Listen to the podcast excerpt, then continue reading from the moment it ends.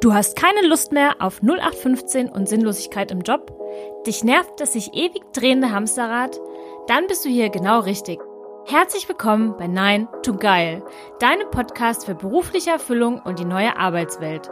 Hallo und herzlich willkommen zurück zu einer neuen Folge von Nein to Geil. Mein Name ist Steffi, ich bin Coach für berufliche Selbsterfindung und die neue Arbeitswelt und habe heute ein sehr spannendes Thema für dich mitgebracht, denn ich habe mich mit Birgit Baldauf in Mannheim über das Thema Resilienz unterhalten dürfen. Ihr Credo ist mit Herz und entspannt und das lebt sie auch in allem, was sie tut. Sie unterstützt Menschen dabei, ihren Beruf und ihr Leben mit Freude, Wohlbefinden und Leichtigkeit zu meistern und so mehr Miteinander und Glück in die Welt zu bringen. Eines ihrer ganz besonderen Herzensthemen ist die Resilienz. Sie unterstützt ihre Kunden dabei, den wachsenden Anforderungen des Alltags selbstbestimmter und mit mehr Ruhe zu begegnen. Ein Thema, was auch im beruflichen Kontext immer wichtiger wird. Daher freue ich mich umso mehr, mit Birgit eine echte Expertin zum Thema Resilienz im Interview gehabt zu haben und wünsche dir jetzt viel Spaß beim Hören der neuen Folge.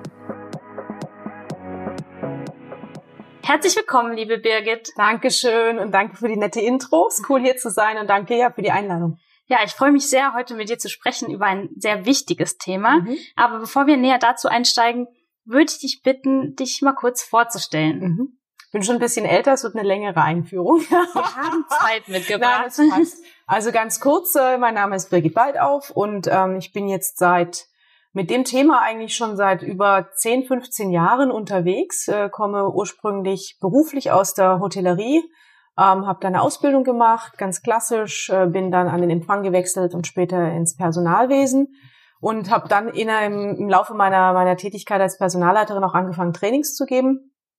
So bin ich äh, in Richtung Personalentwicklung dann gekommen. Und da hatte ich so einen Aha-Moment, also vielleicht auch die Frage, wie komme ich überhaupt zu diesem Thema? Ne? Unsere Trainings haben sich meistens oder ganz häufig äh, darum gedreht in der, in der, ich sage jetzt mal Service Industry, also wenn es darum geht, äh, mit Kundenumgang zu haben, dann haben wir Mitarbeitern ganz oft ähm, Tipps für die richtigen Verhaltensweisen an die Hand gegeben. Also wenn ne, lächeln, das sagen, das nicht sagen und so weiter. Also wie reagiere ich, wenn der Kunde so ist und wie reagiere ich, wenn der Kunde so ist. Und ich hatte dann so ein Aha-Moment in einem Training, das war ein, ein, ein Beschwerdemanagement-Training. Und da sollten die Mitarbeiter mal aufschreiben, warum sich Kunden eigentlich beschweren. Und da hatten wir dann einmal einen Flipchart voller, wie soll ich sagen, voller wunderbarer Sätze, die, die so ein richtig ähm, negatives Menschenbild ge gezeichnet haben. Und da ist mir irgendwie bewusst geworden, dass es nicht darum geht, an der Oberfläche zu pinseln, also dass du jemandem, der einem anderen Menschen gegenübersteht und über den schlecht denkt, dem kannst du so oft wie du magst sagen, er soll jetzt lächeln etc. Das ist weder für den Kunden gut noch für den für den Menschen, der das tut, weil das eine riesen Diskrepanz ist zwischen dem, was er da gerade zeigen soll dem Kunden gegenüber und was er eigentlich innerlich über diesen Kunden denkt. Also war mir klar, wenn wir wirklich ähm, was verbessern wollen, zum einen mal im Kundenservice, aber auch für den, der den Kundenservice oder der die, ähm, die Dienstleistung gibt, ähm, dann müssen wir gucken, wie, wie sieht's denn in mir drin aus und wie komme ich überhaupt dazu, so über andere Menschen zu denken. Und da ist dann ziemlich schnell äh, der nächste Schritt schon entstanden, dass mir klar war, okay, ich, ich fange an, andere mit einem ganz engen Herzen und einem ganz engen Blick zu sehen, wenn ich mich selber gar nicht gut fühle, wenn ich in mir selber gar keine Ruhe habe, ähm, dann, dann fühle ich mich schneller angegriffen, äh, dann äh, sehe ich die Verhaltensweisen des anderen eher als negativ. Das heißt, für mich war von, war dann klar, der Hebel ist mein eigenes Wohlbefinden. Erstmal. Und dann wird von alleine klar, was ich in dem Moment mit dem Kunden auch tun sollte. Dann brauche ich niemanden, der mir sagt, jetzt lächel, weil ich dann so in mir ruhe, dass mir klar ist, was der Kunde jetzt braucht, weil ich mich voll auf ihn einlassen kann und nicht mehr mit mir beschäftigt bin. So bin ich irgendwie zu dem Thema gekommen. Also in diesem Training war dann dieser Moment, wo ich dachte, wow, wie kann man, also ohne das jetzt vorwurfsvoll zu sagen, aber was bringt einen Menschen dazu, so über jemand anderen zu denken und wie kann man das ändern?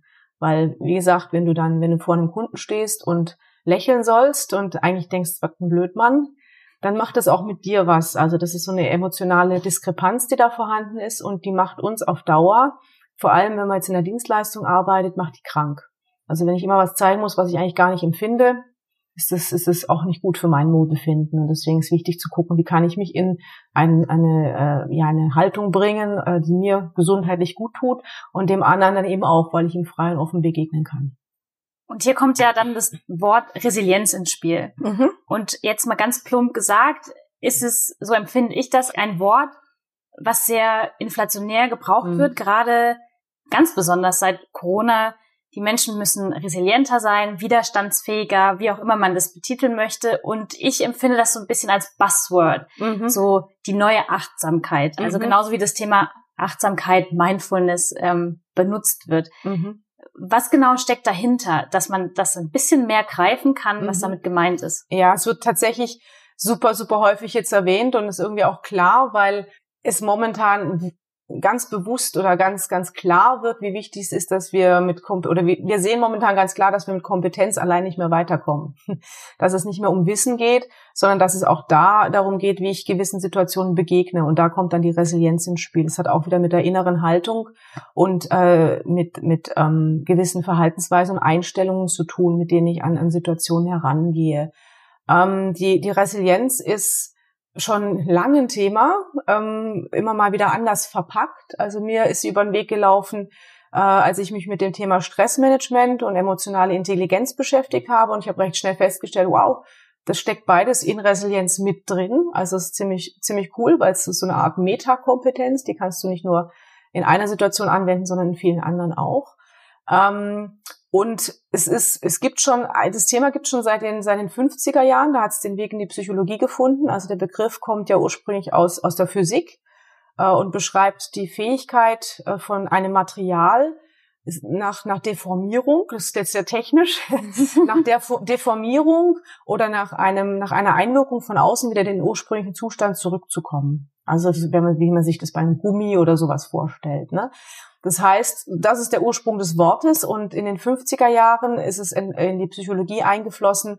Da gab es eine Langzeitstudie über 40 Jahre hinweg äh, mit einer mit einer Gruppe von, ich glaube, es waren um die 300 Kinder, ähm, die man begleitet hat äh, im Laufe ihres Lebens und da geguckt hat, inwiefern die ähm, mit den Widerständen oder mit den widrigen Umständen in ihrem Leben umgehen können oder nicht umgehen können. Und da hat man festgestellt, dass es manche Personen gibt, die trotz widriger Umstände einfach gut durchs Leben gehen, die, die ihren Weg gemacht haben, die sich sozial etabliert haben, die beruflich Fuß gefasst haben, die auch eine positive Grundhaltung dem Leben gegenüber haben, obwohl die Umstände widrig waren, während andere unter ähnlichen Umständen den Weg nicht gefunden haben, abgerutscht sind, ähm, einfach nicht Fuß gefasst haben, teilweise auch in die Kriminalität abgerutscht sind. Und da hat man sich natürlich die Frage gestellt, wie kann das sein, dass Menschen ja. mit den gleichen Gegebenheiten unterschiedlich rausgehen aus der Situation. Und äh, die, das, das war, ähm, wie gesagt, in den 50er Jahren ähm, diese, diese Langzeitstudie. Und die hat so ein bisschen die Grundlage gelegt für diese sogenannten, man nennt sie protektive Faktoren oder Schutzfaktoren, wo man sagt, okay, wenn ein Mensch diese äh, innere Haltung oder diese Verhaltensweisen ähm, anwendet, mitbringt, äh, ja, dazu in der Lage ist, die, die äh, auf verschiedene Situationen ähm, anzuwenden, dann äh, ist er resilient. Das heißt, dann hat er die Fähigkeit, mit widrigen Umständen flexibel genug umzugehen, ähm, dann wieder zurückzukehren in die alte Kraft und, das ist das Schöne daran, auch noch aus der Sache zu lernen. Also es sind im Prinzip drei Sachen. Das eine ist, dass du mit Resilienz, wenn du, wenn du eine gute Resilienz hast, dann ähm, verbiegt dich die, die Situation, aber nicht so, dass du brichst, sondern du kommst wieder zurück in deine alte Kraft und du kannst daraus auch noch lernen und sagen, okay, was ist denn jetzt hier genau passiert und was könnte ich nächstes Mal anders machen, dass es mir da besser geht. Also quasi eine Triple-Win-Situation. Genau, sozusagen. Hat man denn in dieser in dieser Fokusgruppe herausgefunden, da hat man sich generell dann darüber Gedanken gemacht, woher kommt diese mhm. Fähigkeit? Mhm. Also Kinder im gleichen Alter, vielleicht mhm. aus dem gleichen sozialen mhm. Milieu. Woher kommt diese Fähigkeit in so einem jungen Alter schon resilient zu sein oder eben nicht? Mhm. Das ist eine spannende Frage und, und die Frage ist ja auch, kann man Resilienz überhaupt lernen ja. oder ist es was, was ich genetisch mitbringe?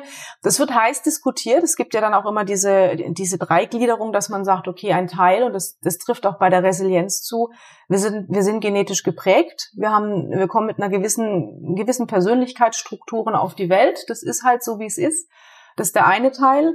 Ähm, dann äh, sind wir, werden wir sozialisiert. Es liegt natürlich auch am Umfeld, so ein bisschen, was wir so mitgegeben bekommen, mit welcher Einstellung wir auf die Dinge drauf gucken. Mhm. Äh, und manchmal bestätigt das soziale Umfeld die genetische Disposition.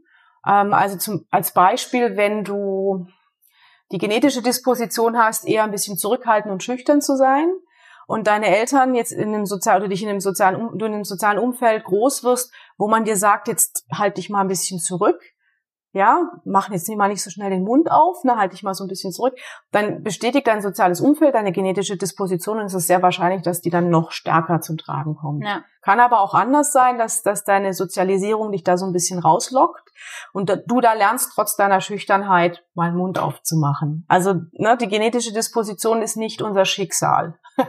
Sie ist da und es wird uns vielleicht nicht, nicht so leicht fallen, mal den Mund aufzumachen wie jemandem, der da so ein bisschen anders aufgestellt ja. ist, aber es ist möglich.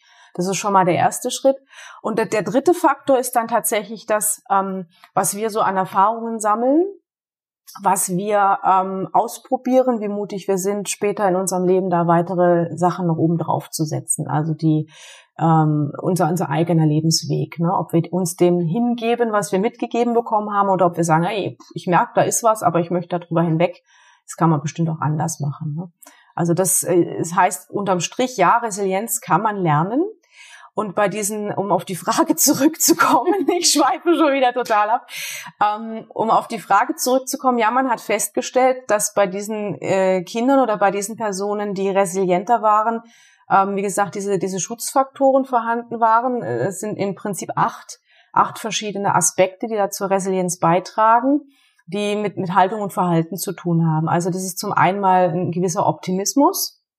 Das heißt, dass ich Situationen gegenüber und auch mir selber gegenüber so, so, so eine Art Grundvertrauen habe. Also dass ich, das heißt jetzt nicht, dass ich alles schön und toll finde, ja.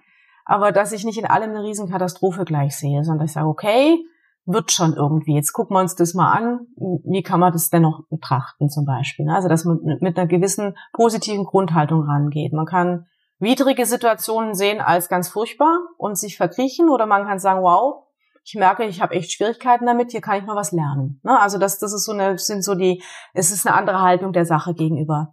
Das zweite ist dann äh, die Kreativität. Das heißt, dass die Personen, die da resilienter sind, leichter neue Ideen generieren können. Also die einfach sagen, hey, hm, das hat so nicht funktioniert und so nicht funktioniert, das ist die Konvention, vielleicht probieren wir es mal anders.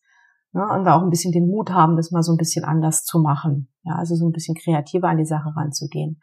Ein ganz großer Punkt, und ich glaube, das spielt momentan auch eine sehr große Rolle und ist oft Grundlage für überhaupt die nächsten Schritte, ist, ist die Akzeptanz der Situation. Also oftmals, ähm, was uns wahnsinnig macht, ist ja, das kennt man ja, was uns wahnsinnig macht, ist selten das, was passiert, sondern das, was wir uns dann darüber im Kopf alles stricken. Ja. Das Kopfkino. So genau. Und das, da können wir uns ja in eine Spirale reindrehen, aus der wir nicht mehr rauskommen. Ne? Aber einfach zu sagen, das ist jetzt die Situation, sie ist, was sie ist, mehr nicht und nicht weniger. Und die erstmal anzunehmen, ist Grundlage, um dann von da an nach vorne weiterzuarbeiten und weiter zu gucken. Also sich nicht, nicht, nicht zu sagen, es ist alles ein Drama und warum wieder ich und la la la, sondern man sagt, okay, das ist es jetzt, was mache ich damit? Das ist auch ein wichtiger Punkt. Dann haben wir, und das geht so ein bisschen Hand in Hand, die, die Lösungsorientierung, dass man dann auch sagt, ich mache was damit. ähm, das ist ein weiterer Punkt. Äh, wie könnte eine Lösung aussehen? Wie komme ich aus der Situation raus? ähm, gepaart mit, und das ist äh, äh, ganz interessant, bei den Personen mit hoher Resilienz mit einer gewissen Selbstverantwortung. Das heißt, dass ich ähm, die Tatsache, dass ich in dieser Situation stecke, niemand anderem zuschiebe. Dass ich immer sage, okay, vielleicht hatte ich meinen Anteil dran oder wenn ich es nicht kontrollieren konnte, dass es mir so passiert, was kann ich denn jetzt tun, dass ich da rauskomme? Hm. Ja, und ich warte, dass mich jemand rettet oder ne, also nicht so diese Opferhaltung einnehme, sondern immer gucke, wo kann ich in meinen ähm, Wirkungsspielraum vergrößern, dass ich da aus dieser Situation auch selber wieder rauskomme. Ähm, das hat natürlich auch damit zu tun, dass ich ein gewisses äh, Selbstbewusstsein mitbringe. Das ist auch einer der Faktoren. Das heißt, dass ich mir meiner Reaktionen bewusst bin, dass ich merke, wann komme ich denn in diese Gedankenschleifen rein, mich da rausholen kann, also so ein bisschen auch mich mit mir selber auseinandersetze. Und was dabei sehr hilft, und das ist auch einer der größeren Faktoren gewesen, was wir herausgefunden haben, ähm, ist meine Fähigkeit, Beziehungen einzugehen.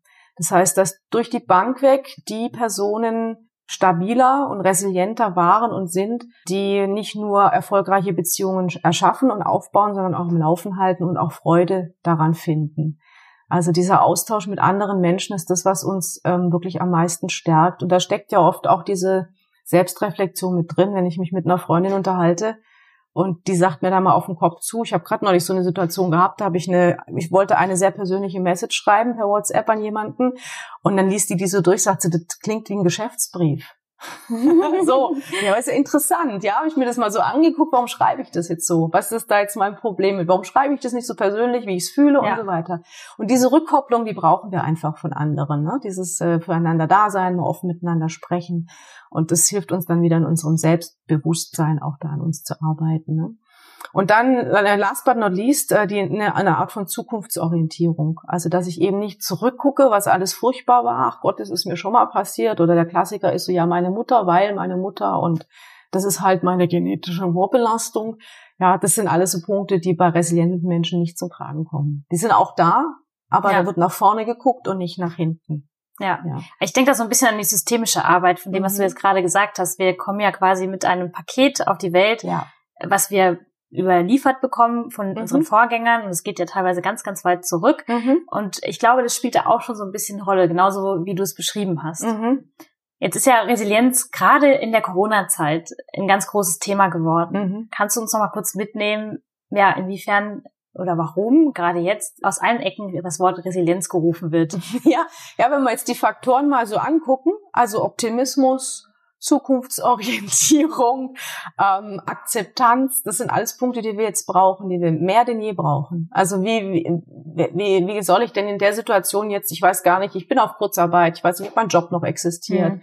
Wie, wie wo soll ich denn da den Optimismus jetzt hernehmen? Ja, also ganz klar, das ist das ist eine Situation, wo wir diese diese Faktoren, die damit zu tun haben, mehr denn je brauchen. Eine Akzeptanz der Situation, ähm, ein Optimismus, dass, dass irgendeine Chance daraus erwachsen wird, aber auch ein Blick nach vorne, was kann ich damit machen? Ja. Eine Selbstverantwortung, was kann ich jetzt tun? Nicht immer nur zu warten, was von außen auf mich zukommt und so weiter. Also diese Faktoren spielen jetzt besonders eine große Rolle, um uns dadurch diese Situation auch zu tragen. Inklusive, wir haben mega Social Distancing ähm, es kommt mehr denn je zum Tragen, wie gut unsere Kontakte sind, wie, wie gut unser Netzwerk ist, mit ja. wem wir uns da austauschen, egal ob es jetzt persönlich ist, wenn wir es dürfen, oder per Telefon. Mehr, mehr, mehr Austausch denn je. Ja, das sind auch so, so Punkte, die gerade ganz wichtig sind.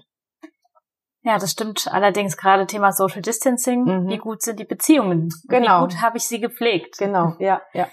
Thema Resilienz im Job. Mhm. Aus deiner Erfahrung als Personalleiterin und als langjährige Erfahrung im Trainingsmanagement, wo hat im Beruf sich ein resilienter Mensch von einem nicht resilienten unterschieden? Kannst du da vielleicht Situationen nennen, mhm. wo Resilienz wirklich extrem hilft? Du hast gerade eben auch schon mal den Kundenaspekt mhm. genannt.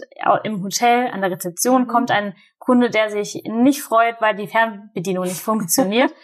da ja. hilft Resilienz. Aber wo kann Resilienz im Job auch noch sehr viel bringen. Mhm. Also das eine, das hast du schon gesagt, ist der Aspekt von außen, sage ich jetzt mal, im Sinne von äh, Situationen, in denen ich mich befinde, sei es mit Kunden oder auch Kollegen. Es gibt ja auch äh, nicht nur, es gibt ja nicht nur äh, in Anführungsstrichen schwierige Kunden oder Kunden, die sich schwierig verhalten. Es gibt ja manchmal auch Kollegen, die ganz anders gestrickt sind, wo die Zusammenarbeit vielleicht nicht so gut funktioniert. Und ich mir denke, du meine Güte, wir müssen jetzt hier gemeinsam dieses Projekt machen, wie soll das funktionieren? Oder auch ähm, super häufig ähm, bei Chefs. Ja, Führungskompetenz.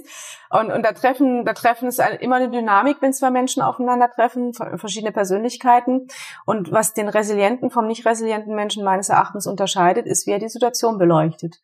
Ob er auch da wieder sich als Opfer sieht, seines, seines Chefs, der halt so ist, wie er ist und mit mir, ach Gott, das und das tut, wie kann der nur und so weiter ähm, oder der dann sagt, okay, so ist er halt der Chef, ne? Und jetzt mal, ich, da lerne ich draus und da kann ich irgendwie mit umgehen. Ja, also ich, kann bis heute mich noch dran erinnern, ich hatte eine Kollegin, äh, die damals bei einem unserer Hoteldirektoren, der durchaus eine etwas herausfordernde Persönlichkeit war, ähm, die hat das mit einer Gelassenheit hingenommen, was auch immer da passiert ist, und hat es hinbekommen, dass er einfach am Ende doch das, äh, was sie von ihm bekommen hat, was sie eigentlich wollte, aber auf eine sehr charmante und eine sehr gelassene Art, weil sie einen Optimismus bewahrt hat, weil sie trotz allem ein positives Menschenbild bewahrt hat und weil sie auch den Glauben an sich hatte, dass sie das schafft, mhm. ähm, an diesen Menschen da irgendwie ranzukommen, ja, ohne ohne diese negative Haltung innen drin zu haben. Da verschiedene Dinge einfach mal ausprobiert. Hat funktioniert, hat nicht funktioniert, habe ich draus gelernt, mache ich nochmal. Also dieses bei den Mädels sagt man immer hinfallen, aufstehen, Krönchen richten, weitermachen. Ja. Das ist auch so ein bisschen Resilienz, ja. Dass du, dass du nicht so, hör, jetzt blutet mir aber die Nase und der hat mir ein Bein gestellt und so. Nee, ich Fingernagel ist ja, genau. ja, das, das hat auch so ein bisschen, ein bisschen damit zu tun. Also immer wieder, was, was kann ich jetzt tun? Das habe ich probiert, das habe ich probiert, okay, das habe ich noch nicht probiert, also mache ich das, ne? Also auch bei, bei der Zusammenarbeit mit Chefs, ähm, da unterscheidet sich die, der, der, der Resiliente ist nicht der Resignierte. So könnte man es auch sagen. Also Resilienz und Resignation sind Gegensätze. Ja. Ich würde sagen, die Resignation und dieses Fallen in diese negative innere Haltung ist ein Zeichen dafür, dass nicht genug Resilienz vorhanden ist. Und das, das dritte Feld, also das erste ist der Kunde, der externe äh, Faktor, das zweite ist Kollegen und Chef und das dritte Feld ist ganz klar meine eigene persönliche Karriere. Habe ich da überhaupt ein Bild von? Ähm, habe ich da eine Lösungsorientierung? Habe ich Ziele? Habe ich, ähm, weiß ich, was ähm, mein, hm, wie soll ich sagen, was meine, meine äh, Vision ist für meine berufliche Laufbahn, zumindest im Moment? Hm, was mein, mein, im Englischen sagt man Purpose, also meine Bestimmung. Wo will ich eigentlich hin? Was, was, was kann ich in diese Welt bringen? Ähm, und sehe ich mich als selbststeuernd, was meine Karriere angeht? Oder meine ich, ich bin abhängig davon, ob ich gerade meinen Job verloren habe oder nicht?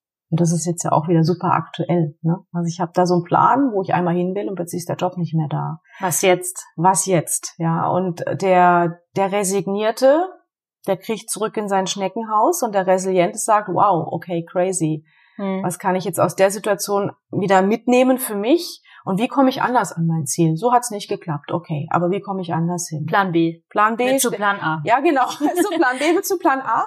Und wer weiß, vielleicht ist es gut, dass Plan ja. B ist und nicht Plan A. So what? Ja, also es ist dieses ständige ähm, Regulieren auch der, der Perspektive.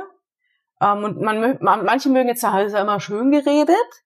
Aber ich sage immer, ich meine, was, was, was ist daran schlimm, wenn man die Perspektive so wechselt, dass sie einem mehr Kraft gibt und man dann wieder auf den Weg kommt? Das ist eigentlich der ja. Punkt dabei. Also man sagt da jetzt auch Reframing. Genau. Also mhm. ne, ein, ein etwas hässliches Bild mit einem schönen Rahmen versehen und schon wirkt das ganze Bild ganz anders. So ist es, genau. Und so kann man, glaube ich, sehr viel Kraft schöpfen. Richtig, richtig. Und da, daran, da, da liegt auch super viel Zauber einfach drin, ne? dass du ähm, es geht nicht ums Schönreden, aber es geht darum zu sagen, okay, jetzt liegt das Ding halt hier vor mir und jetzt kann ich da entweder fünfmal mit dem Fuß gegentreten und mir eine blutige Zehe holen oder ich kann sagen, ich leg's zur Seite und gehe weiter. Ja, also das, das ist so die, die unterschiedliche Umgehensweise damit. Kannst noch schön bemalen, damit es auf der Seite hübsch aussieht. ja, und äh, mehr, mehr ist es nicht. Es bleibt immer noch da. Also es, der Job wird nicht wiederkommen, der ist weg. Aber entscheide ich mich dafür, da jetzt drum zu jammern und mich als Opfer zu sehen und super viel Energie und Kraft rein zu verlieren? Oder sage ich, wow, okay, ich nehme mir meine Zeit, um das zu verkraften und dann gehe ich weiter. Ja. ja. Meine Mutter sagt immer, in einem Jahr lachst du drüber und es ist so diese Zukunftsorientierung, die manchmal fehlt. Mhm. dieses, ist das, worüber ich mir heute Herz und Hirn zerbreche, in einem Jahr wirklich noch so relevant? Mhm. Und bisher also danke, liebe Mama, hatte sie auch immer recht. Was da ein guter Tipp ist, weil es auch psychologisch nachgewiesen ist, dass wir im, im Nachgang, also dass wir jetzt ganz viele Dinge ganz furchtbar finden, aber wenn wir dann in ein paar Monaten oder Jahren mal auf die Situation zurückgucken, ähm, das gar nicht mehr so schlimm war. Oder manches Mal diese Situation sogar noch was mitgebracht hat, was eigentlich ganz gut war. Mhm. Und was dabei helfen kann, dieses Bewusstsein so ein bisschen zu entwickeln, ist, dass man da erlaubterweise tatsächlich mal zurückguckt und sagt, hey, wow, was habe ich denn da alles bewältigt? Ja. Was ist denn da alles passiert? Und war das jetzt echt, also ehrlich, ja, ich habe da geheult drei, vier Tage lang, aber hey, pff, ne, mhm. war das wirklich so schlimm? Also unser System ist mega gut in der Lage, solche Dinge auch zu verarbeiten und da mal zurückzugucken und zu sagen, hey, ja, eigentlich so schlimm war das ja gar nicht. Und das und das hat sich daraus dann auch ergeben. Es war ja eigentlich gar nicht ganz, ganz so schlimm. Und sich dessen bewusst zu machen, ist ein guter Tipp, um dann vielleicht in Zukunft über Dinge, die erstmal ganz groß aussehen, ein bisschen anders zu denken. Ja, und die erstmal im Raum stehen zu lassen. Du hast uns eben ja die frohe Botschaft verkündet, dass Resilienz lernbar ist. Mhm. Wenn sich jetzt ein Zuhörer ertappt fühlt oder sich selber fragt, ja, ich merke, dass ich da noch ein bisschen dran arbeiten darf, mhm. aber das sind ja sehr, sehr viele Stellschrauben, mhm. an denen man drehen darf, was erstmal viel aussieht. Okay, an dem Punkt, an dem Punkt, an dem Punkt. Welche Schritte würdest du da Zuhörern an die Hand geben, die sagen, oh, ich möchte jetzt resilienter werden? Mhm. Also grundsätzlich ist es so, dass ich, und das hat jetzt nicht zwangsläufig was mit Resilienz zu tun, sondern grundsätzlich äh, rate ich erstmal jedem zu gucken, dass er sich in einen guten Zustand bringt. Das heißt, dass ihr, dass du auf dich achtest, was so dein, deine, äh, dein Lebensstil angeht, deine, dein Ausgleich, deine Ernährung, dass du, dass du einfach dich in deinem Körper und selber erstmal ganz gut findest. Das ist der erste Schritt. Ähm, und dann von diesen acht Stellschrauben, die ich genannt habe, mal in dich reinhörst, welche sind die größte bei dir. Also es ist immer ganz gut, wenn man mit kleinen Schritten an einer Sache erstmal anfängt. Das andere, die greifen ja auch so ein bisschen ineinander, ergibt sich dann von selber. Der erste Schritt ist tatsächlich, dass du dazu bereit bist, Dinge mal anders zu sehen. Hm. Willst du das? Manchmal gefallen wir uns auch in unserer Rolle. Manches Drama hat ja auch seinen Zweck. Ja, also wenn, wenn du merkst, du möchtest aber jetzt lieber trotzen oder, ne, es darf einfach nicht einfach sein. Ja. Es gibt doch nicht, das kann ich das blöde Schöngerede da, dann überleg mal, warum das so ist. Manchmal hat es auch einen Grund, ähm, dass wir uns da so drin befinden. Kann sein, dass du da in der Vergangenheit vielleicht Zuneigung bekommen hast, Mitleid bekommen hast, etc. Es fällt dann alles weg. Wenn du plötzlich jemand bist, der dich, der sich alleine da am Schopf rausziehen kann, fällt's Mitleid weg. Zum Beispiel. Ja. Oder eine gewisse Zuwendung. Also da so ein Bewusstsein zu schaffen, willst du überhaupt raus aus dieser Situation? So wirklich du, ohne dass es dir ein anderer sagt. Warum willst du das? Und dann guck, dass du eine Stellschraube nimmst. Du wirst es sicherlich merken. Bei vielen ist es, ich würde jetzt mal behaupten, bei vielen ist es der Optimismus oder die Zukunftsorientierung, was du gesagt hast. Und ähm, auch, auch sehr gerne diese, diese Selbstverantwortung. Also das sind häufig die, die drei Stellschrauben, die äh, am Anfang stehen bei den meisten. Das heißt, dass wir gerne, und das ist ja auch oft, wenn, wenn wir dann in, in, in Kontakt mit anderen gehen, beim Socializing, man, man, ach Gott, man jammert ja so gerne und ist alles so schlimm und der und die und Zell und jenes, ne? Und das ist dann wieder diese Opferhaltung. Also das ist das Erste, wo man, wo man erstmal gucken kann, dass man da rauskommt. Also such dir eine Sache aus, das ist der Tenor, und dann schau, dass du an dieser einen Stellschraube so ein bisschen was drehst. Und da kann ich nur empfehlen, also was für mich immer gut funktioniert hat, ist, dass man sich so eine Art ähm, Routine am Morgen und Abend. Ist nicht jeder der Mensch, der was aufschreibt oder so, aber setz dich am Morgen mal hin, spür mal in dich rein, wie fühlst du dich heute? Ähm, und, und guck mal, wie kannst du vielleicht die Haltung für den Tag so ein bisschen verändern. Und am Abend guckst du dann nochmal drauf, ob irgendeine Situation passiert ist, die du furchtbar fandest, ob du die vielleicht anders beleuchten kannst, etc.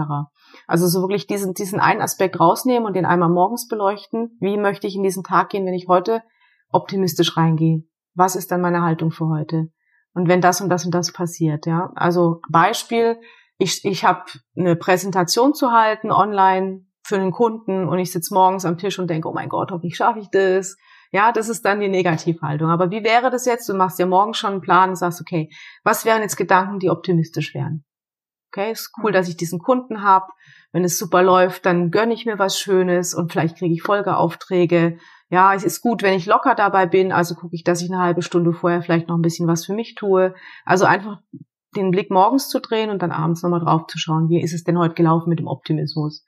Ja, gerade das Thema Reflexion und mhm. Aufschreiben. Du sagst es, Morgenroutine und Abendroutine, mhm. das kann schon sehr, sehr viel verändern. Mhm, also absolut. das Thema Dankbarkeitstagebuch, um den Rückblick nicht nur über Jahre hinweg, mhm. Monate hinweg zu machen, sondern auch den Tag ja, rückblicken. Ja. Was ist heute echt gut gelaufen?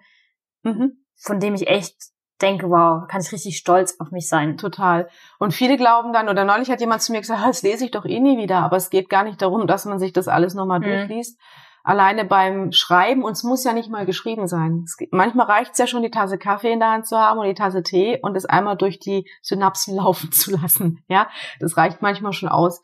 Äh, und es geht nicht darum, dass du es nochmal liest, sondern dass du es einmal überhaupt formulierst, äh, aufs Papier bringst, aussprichst etc. für dich, dass es dir bewusst ist. Das ist eigentlich das Einzige, was es da erstmal schon mal braucht. Dieses Bewusstsein, ne? morgens und abends, ja. Aber es kann super viel verändern und das kann man schriftlich machen, ja. Aber es kann man auch einfach mit ein bisschen Innehalten machen, ähm, dass uns die, wie soll ich sagen, dass uns die, der Tag nicht so passiert. Ja, sondern dass wir den Tag in der Hand haben. Ja, genau. Und das ist ja auch ein Thema der Resilienz, ja. ne? diese Selbstverantwortung, dass wir die im positiven Sinne die Kontrolle haben über das, was wir kontrollieren können. Und bei den anderen Dingen einfach locker genug im Knie bleiben. Das finde ich einen echt wichtigen Punkt, weil das Thema Kontrolle haben, darüber sind sich viele gar nicht bewusst, dass sie die Zügel ihres Lebens eigentlich selber in der Hand ja, haben. Ja. Aber oft haben sie das Gefühl, sie sind das Pferd an der Kutsche und nicht der Kutscher mhm. ihres Lebens. Und sobald man diese Kontrolle und diese positive Kontrolle, wie du sie gerade beschrieben hast, zurückgewinnt, merkt man eigentlich, wie kraftvoll das Leben sein kann mhm. und wie man sich das Bild des Lebens eigentlich selber malen kann. Mhm. Ja, absolut. Und es hat, äh, das ist ja auch wieder diese diese ähm, Opferhaltung oder Gestalterhaltung, was auch mit der Resilienz zu tun hat. Und tatsächlich gibt es oft Situationen, ungelogen, in denen wir in dem Moment, wo sie uns passieren, fühlen wir uns als Opfer und sind es vielleicht in dem Moment auch. Also ich komme nochmal zurück ja. auf das Thema, ich habe jetzt meinen Job verloren, der ist weg. Okay? Da konnte ich nichts machen, da habe ich keine Kontrolle drüber. Aber was ich jetzt kann, ist die Situation ab hier zu kontrollieren. Wie ich damit umgehe, was ich jetzt als nächsten Schritt tue, was ich darüber denke, das ist all das, was ich kontrollieren kann. Und da kann ich mich dann in die Verantwortung holen. Und das, das macht, das macht dann der resiliente Mensch, ne? Dass er sagt, okay, ja, man hat mich jetzt vor diese Kutsche gespannt, aber ich entscheide, wann ich loslaufe und ich entscheide, in welche Richtung ich laufe und ich entscheide, wenn ich stehen bleibe, ja. Und dann ergibt sich vielleicht auch eine neue Situation oder man entspannt mich wieder aus oder wie auch immer. Also ich habe immer Kontrollmöglichkeiten ja. für die Situation. Wenn ich jetzt auf dem Weg bin, resilienter zu werden, mhm. dann kann ich mir vorstellen, dass es viele Menschen gibt, die sich dann so einen Druck machen. Ich muss jetzt resilient sein. Mhm. Deshalb die ganz plumpe Frage, gibt es auch Tage, an denen man einfach nicht resilient ist und das ist völlig okay? Total. Und da sind wir, was auch mit Resilienz zu tun hat, die Akzeptanz. Und zur Akzeptanz gehört auch, dass ich akzeptiere, dass ich heute mal einen Scheißtag habe.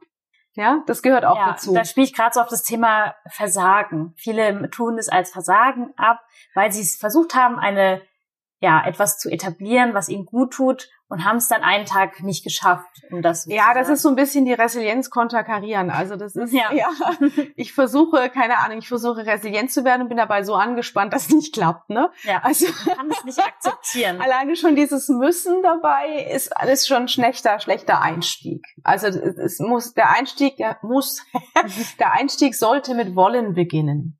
Also ich möchte gerne. Ja. Ich möchte es probieren, ich möchte es austesten, vielleicht ein bisschen spielerisch erstmal angehen ähm, weil sobald da dieser Druck dahinter ist, was zu müssen, ist es schon nicht mehr, nicht mehr gut. Ähm, und, und ich, ich vergleiche das auch immer gerne mit, mit dem, ich, ich surf zwar nicht, aber ich stelle mir das so vor. Also du kannst, Resilienz hat auch damit zu tun, dass du ja, du kannst nicht über alles die Kontrolle haben. Aber die Frage ist, wie du auf deinem Surfboard dann stehst. Und du kannst über Wellen alles Mögliche lernen und du kannst über Resilienz alles Mögliche theoretisch erfassen. Aber die Frage ist doch, bist du am Ende locker genug im Knie, wenn die Welle kommt? Und das zu üben, das ist, ist täglich aufs Neue. Es kann sein, du hast heute einen coolen, optimistischen Tag gehabt und denkst, ja, yeah, jetzt hab ich's. Und morgen stehst du auf und denkst, ach du meine Güte. Ja. Was ist denn heute los? Und das ist okay. Das ist total in Ordnung. Das wird schlimmer, wenn du denkst, es ist nicht in Ordnung. Das hat dann mit der Akzeptanz zu tun. Steh auf, mach dir deinen Tee, denk drüber nach, sag okay. Wenn du merkst, du kriegst die Kurve nicht ganz, sag dir, der Tag wird rumgehen, Zukunftsorientierung, morgen ist ein neuer, alles gut. Gehört auch dazu. Also was wir versuchen, das hat so ein bisschen auch mit der, mit der emotionalen Intelligenz zu tun. Das kennen wir schon aus Kindheitstagen. Was wir versuchen wegzudrücken, wird immer größer, ja. wird immer wieder kommen. Was die Mama versucht hat wegzuschließen, Schokolade und so. Wird immer interessanter. So ist es. Und so ist es mit den, mit den Gefühlen eben auch. Ne? Also deswegen ist in Ordnung, dass die da sind. Mach die Tür auf, mach das Fenster auf, lasse rein. Gehört auch zu dir voll, vollkommen in Ordnung, nimm's an, wird vorbeigehen, mach kein Drama draus. Nächster Tag. Ja. Wenn ich jetzt mir so die Arbeitgeber anschaue und Unternehmen, dann mhm. habe ich so das Gefühl, dass noch gar nicht so das Bewusstsein darüber da ist, wie wichtig Resilienz bei Mitarbeitern ist. Mhm. Es gibt so viele Trainings, Mitarbeiter werden auf sämtliche Schulungen geschickt. Aber ist das Thema Resilienz schon wirklich in den Köpfen der Arbeitgeber angekommen?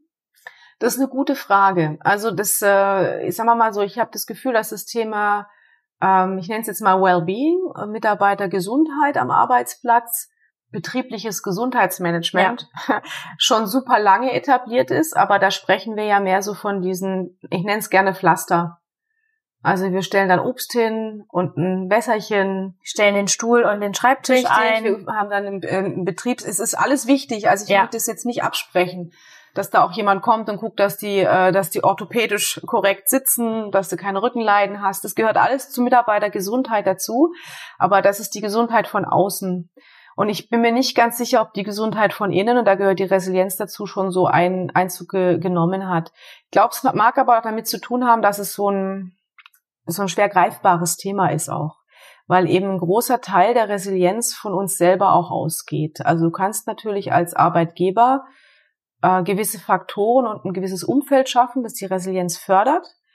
Ähm, aber es liegt auch eine große Eigenverantwortung beim Mitarbeiter. Zumal natürlich unsere Resilienz und unser Wohlbefinden nicht nur allein davon abhängig ist, was der Arbeitgeber so tut. Hm.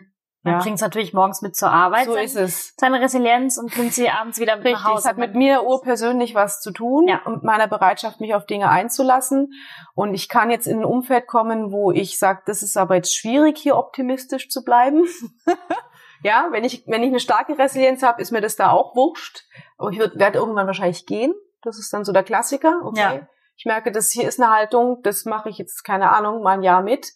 Und dann suche ich mir einen anderen Arbeitgeber, weil ich keinen Bock drauf habe, weil es mir die Kräfte zehrt und weil ich wohin möchte, wo eine ähnliche Haltung vorhanden ist wie bei mir.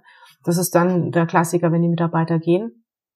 Oder ich komme halt in ein Umfeld, wo ich merke, ja, das ist, das ist förderlich für das, wie ich, wie ich an die Dinge rangehe. Resilienz förderlich, ne? Und das ist, glaube ich, nicht so gut greifbar gewesen bis jetzt für die Arbeitgeber, als dass sie da was hätten äh, anstreben können. Ja. Ne? Wie sieht die Arbeit mit dir in Bezug auf deine Kunden aus? Das kommt darauf an, ob jetzt jemand privat zu mir kommt, also sagt, okay, ich möchte die Resilienz für mich ganz persönlich steigern, dann gucken wir von verschiedenen Punkten drauf. Meistens fangen wir an mit einer Art Standortbestimmung, um erstmal zu gucken, wie wir vorher schon gesagt haben, wo ist denn eigentlich jetzt der Hebel? An dem wir als erstes ansetzen sollten. Kann, kann auch sein, dass wir so ein bisschen in die Persönlichkeitsstruktur reingucken und schauen, okay, gibt es da Tendenzen in die eine oder andere Richtung? Und dann ist es in der Regel in, in Coaching-Sessions machen wir das. Ne? Mit, mit Einzelcoachings lässt sich da am meisten bewegen ähm, ganz individuell auf die zu, äh, Situation zugeschnitten, dass wir schauen, was kann die Person jeweils am Tag oder auch in der Woche oder auch im Monat tun, um an diesem einen kleinen Hebel so ein bisschen was äh, zu arbeiten. Ja, das ist dann situationsgebunden. was die Arbeitgeber angeht, äh, wenn wir davon sprechen, dass äh, ein resilienzförderliches Umfeld äh, am Arbeitsplatz geschaffen wird, ist der Ansatz eher, das hast du vorher auch gesagt, auch systemisch. Das heißt, dass wir mal überhaupt in, in, in die ähm, Firmenkommunikation, in die Führungsstrukturen und so weiter reingucken, weil das ist, ein, ist ein, ähm, eine Sache, die in verschiedene Bereiche einfließt.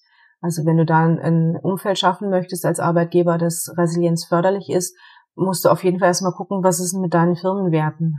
Sind die überhaupt mitarbeiterfreundlich und resilienzförderlich oder ist es eher was, was rein ich sage, profitmäßig aufgebaut ist. Hat da die Mitarbeitergesundheit oder ja. die Mitarbeiter, äh, ist Wellbeing überhaupt schon mal eine Rolle gespielt? Ja, so Werte wie Leistung, Vertrieb, genau. ja. Überstunden. Genau, was alles, was alles seinen Sinn und Zweck ja. hat, weil so ein Unternehmen muss ja auch Profit machen, ohne Frage. Aber ist da schon mal beleuchtet worden, inwiefern ähm, das Wohlbefinden des Mitarbeiters da zuspielt oder nicht zuspielt? Ja. Und spiegelt sich das in den Firmenwerten äh, und in Firmencredo wieder? Wie ist die Kommunikation im Unternehmen? Wie ist die, äh, wie ist der Führungsanspruch? Führungskräfte, gibt es da Vorbilder in Bezug auf Resilienz? Ist überhaupt schon mal darauf geachtet worden, welche Führungsziele an den Tag gelegt werden? Ähm, wie, wie sieht's aus mit den ähm, Ressourcen, die dem Mitarbeiter zur Verfügung gestellt werden? Und das kann alles sein, von Zeit über unterstützende Kollegen bis hin zu Equipment. Da wären wir wieder bei den Bürostühlen, die schon auch mit reinzählen, ohne Frage. Ähm, und, und ja, also es ist, ist, ein, ist ein komplettes Konstrukt. Das heißt, wir gucken das ganzheitlich an in verschiedene Bereiche und schauen, was gibt es schon und wo muss vielleicht an der einen oder anderen Stellschraube noch ein bisschen gedreht werden. Schön.